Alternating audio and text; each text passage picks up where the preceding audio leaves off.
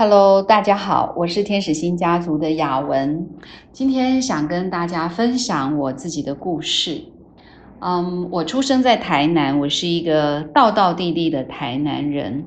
那台南是一个文化古城，呃，非常讲究这个文化的素养、音乐的陶冶。所以呢，呃，再加上我的父母亲也很喜欢音乐的关系，我妈妈是小学老师。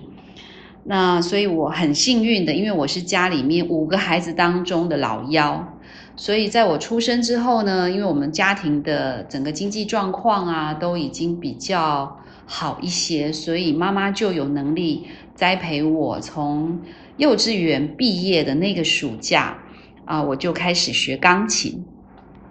我到现在都还记得，嗯，我们家就住在台南市的。赤坎楼，好，赤坎楼这个名胜古都附近的一个好小好小的巷子里面，那我妈妈呢就呃费尽了好大的辛苦，呃买了一部二手的钢琴，然后这一部二手钢琴呢，怎么样搬进我们家那个木造的房子呢？好，我还记得那个画面，就是工人来了，然后用绳索，哇，好可怕，把那个琴用。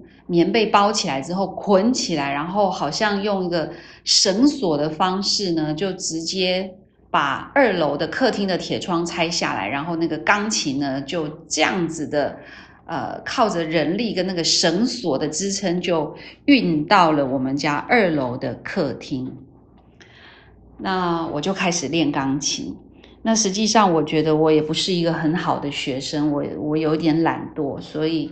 嗯，每次要上课呢，我常常都生气，然后甚至我会把我的乐谱呢画的乱七八糟，揉的这个皱皱巴巴的，因为因为弹不好嘛，弹不好就会被老师纠正啊。虽然这个老师呢又是我的亲戚，是我的表姐，那我就更有理由发脾气。所以小时候就是这样子开始，然后。呃，跟音乐结下了一生的这个不解之缘。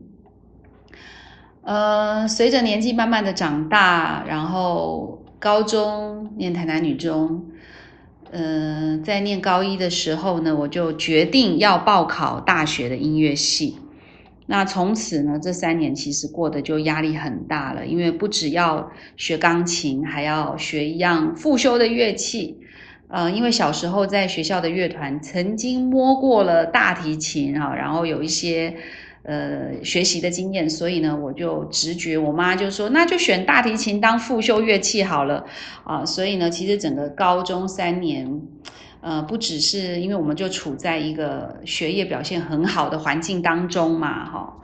那大家都很拼啊，呃，学业表现都非常的好啊。可是呢，我又要拨很多的时间去学钢琴、学大提琴，而且不止学这两样乐器，因为要考大学音乐系，数科考的很多，还要考视唱、乐理、听写。所以呢，我呃除了补习学科之外，还要去补钢琴、补大提琴，还要去补视唱、乐理、听写。我的时间几乎就是塞得很满很满的。那终于，终于非常的辛苦之下，就进入了师大音乐系。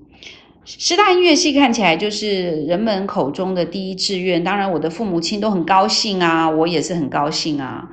那离开了这个文化古都，来到了繁华的城市，当然就会向往着爱情喽。呃，在大学一年级要升二年级的时候呢，因为我的大提琴老师的引荐啊，我就有一个机会为我的学长伴奏，因为他是主修大提琴，他要去参加一个很重要的比赛。很巧，他也是台南人，所以我们老师就说。啊，那就这样子吧。你们两个人都是台南人，暑假的时候好好的在家里面练习哈。学长就找学妹去练习吧，就这样子，我就呃认识了我的现在的先生，呃，就是当时的男朋友。那他呢，因为是学习的过程比较坎坷，然后他。嗯，当完兵之后又补习，然后才考上大学，所以呢，他实际上年纪比我年长了七岁。那我们就在我大学毕业之后，哈，那时候是呃一九八九年啊，我从大学毕业，然后那一年的年底，我们就结婚了。那结婚，两个人都学音乐，很自然的就会有一个梦想，就是希望能够出国深造。呃，他学大提琴，我学钢琴，然后我们两个人都在学校任教，因为我们念师大，所以呃教了好多的学生。我除了在高中任教之外，我私底下也在。呃，家里面啊，在小学音乐班呐，我都兼了一些钢琴的课程，所以两个人的生活过得惬意，兴趣又相投，呃，收入也颇为丰富。然后就在这样的状况之下，我们就决定说，我们呃结婚之后呢，两个人要一起去加拿大深造，因为我的先生的姐姐就住在加拿大，我们就想可以跟家人在一起，最棒了。呃，学校也去看了哈，我们真的是到呃加拿大去参观学校，然后也找了教授谈，把申请表格带回来，然后预备要进录音室，把自己的演奏录成一个卡带，因为当时是卡带录音带，啊，这些资料都准备好，啊，就准备要呃往一个很明确的目标前进的。但是没有想到呢，呃，孩子很快的也就报道了。第一个孩子是永金，呃，他在一九九一年出生。那我们也很天真呐，就觉得带着一个孩子出去念书也不错啊。好，有什么关系呢？啊，又有家人在那里可以帮忙。没有想到这个孩子呢，呃，就在他五个半月的时候，经过我的妈妈的建议。我们就把他带到了小儿，呃，这个小儿科，哈，尤其是专门看一些小孩子的生长发育的这个专门的医生去就诊。为什么会有这样的一个举动？其实首先就是发现了，嗯，我的老大呢，目光不集中，两个眼睛不知道在看哪里，然后对于外界的声音啊、刺激啊，好像不是那么的敏感。那呃，全身呢松垮垮的，就是呃五个月的孩子呢，脖子都挺不起来啊，非常的松垮。那我们因为没有经验嘛，就觉得外婆实在是太大惊小怪了。可是因为她养了这么多孩子，又照顾孙子，又是一个小学老师，我想她的建议也是有原因的。所以我们就心不甘情不愿的呢，到了医院。没想到这个小儿科医生呢，经过了一些嗯初步的检查测试，还有会同的一些其他的专科医生、复健师的等等的整个建议之后呢，就把我们约到了诊间。那一幕对我来讲，大概一生都忘不掉吧。嗯，医生坐在桌前。前面呢摊着的就是我女儿的病历表。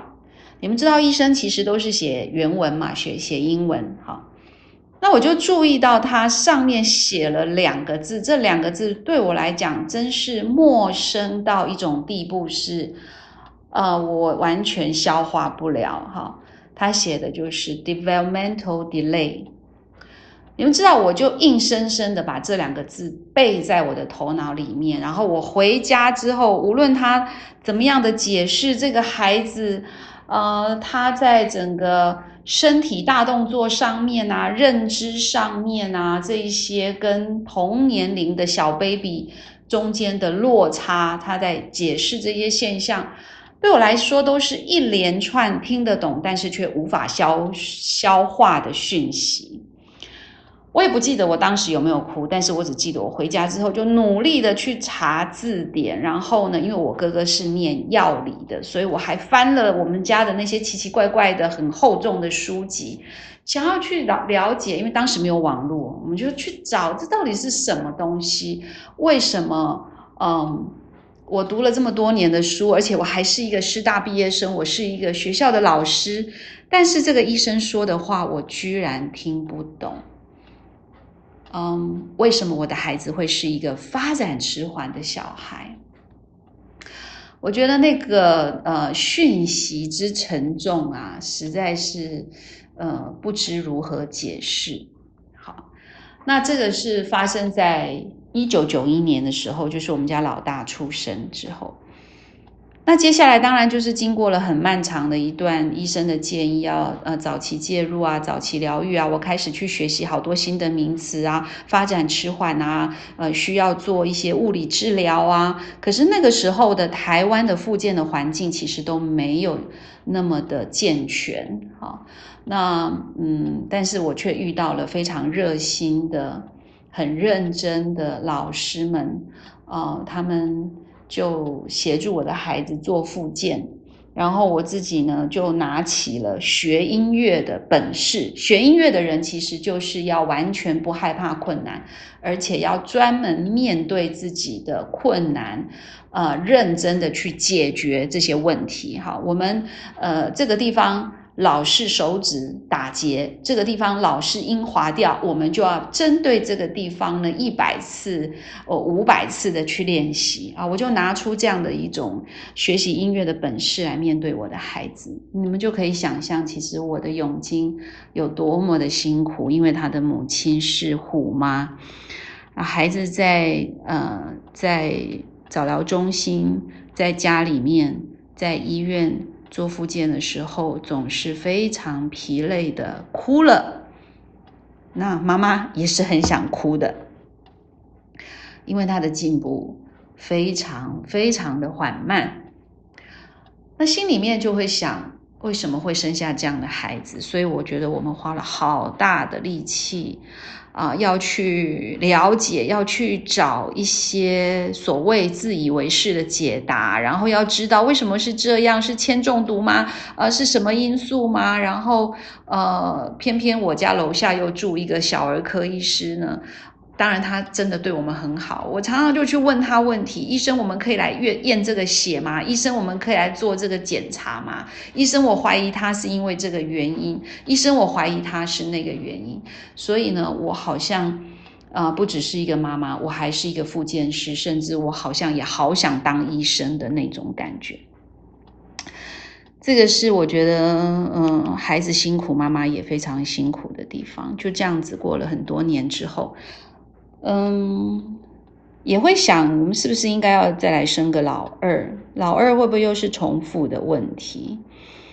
那呃，大概三年半左右，好之后，嗯，我们就怀了第二胎。那怀了第二胎，其实那个心理压力之大，实在是非常难承受的这种压力哈。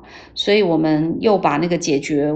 问题的本事又拿出来了，我们就开始打听。哎呀，什么医生最厉害啊？哈，那当然，我们在老大大概两岁半的时候呢，我们其实又做了一个我们家庭中很重要的决定，就是我们离开了台南的老家，然后搬到了我们自己觉得医疗资源、附件资源相对丰富的台北市。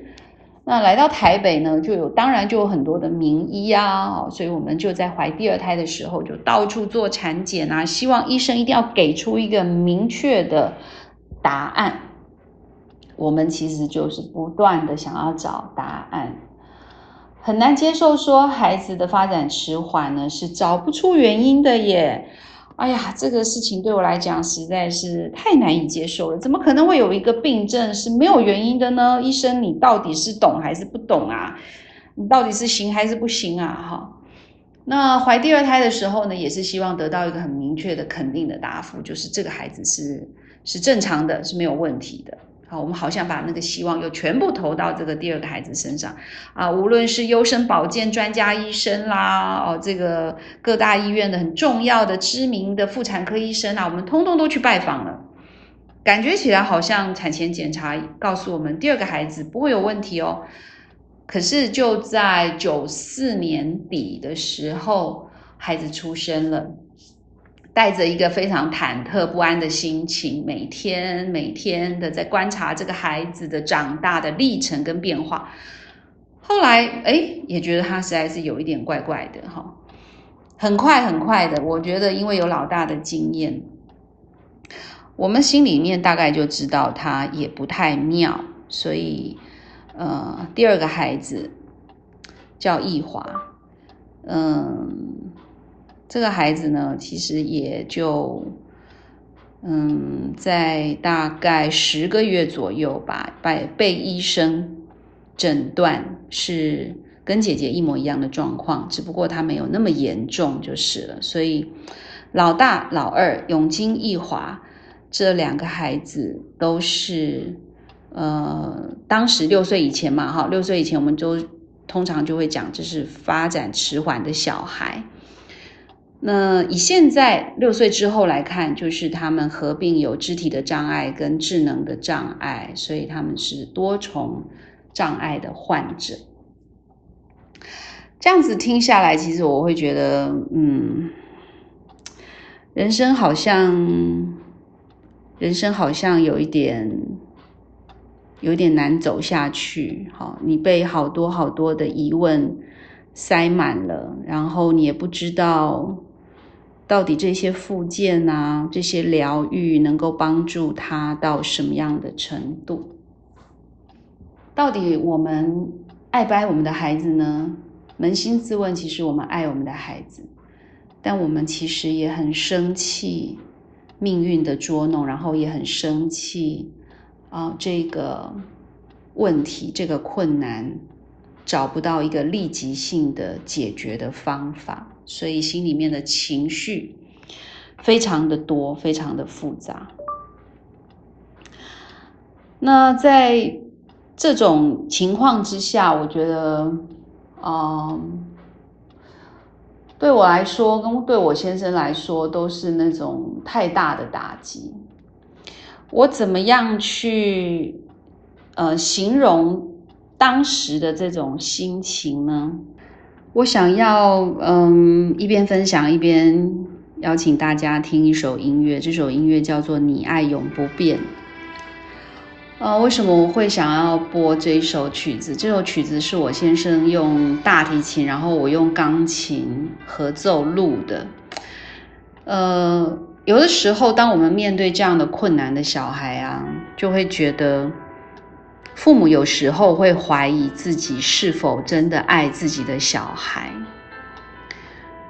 嗯，心情其实是很矛盾的，觉得常常觉得自己的耐心都已经快要用完了，但是我相信呐，在真正的这个心里面呢，其实我们都爱孩子，我们。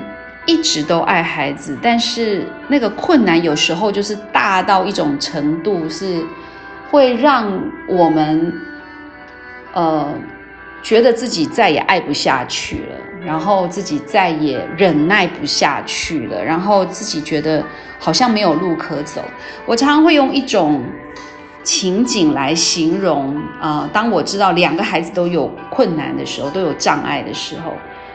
第一个我想到的一种情景，就是我的人生仿佛面对一一道非常高又厚重的水泥墙，然后它就是灰色的水泥墙，然后它挡在我的面前，我也爬不上去，然后我也绕不过去，因为它又高又宽又厚重，呃，带给我非常大的压迫感。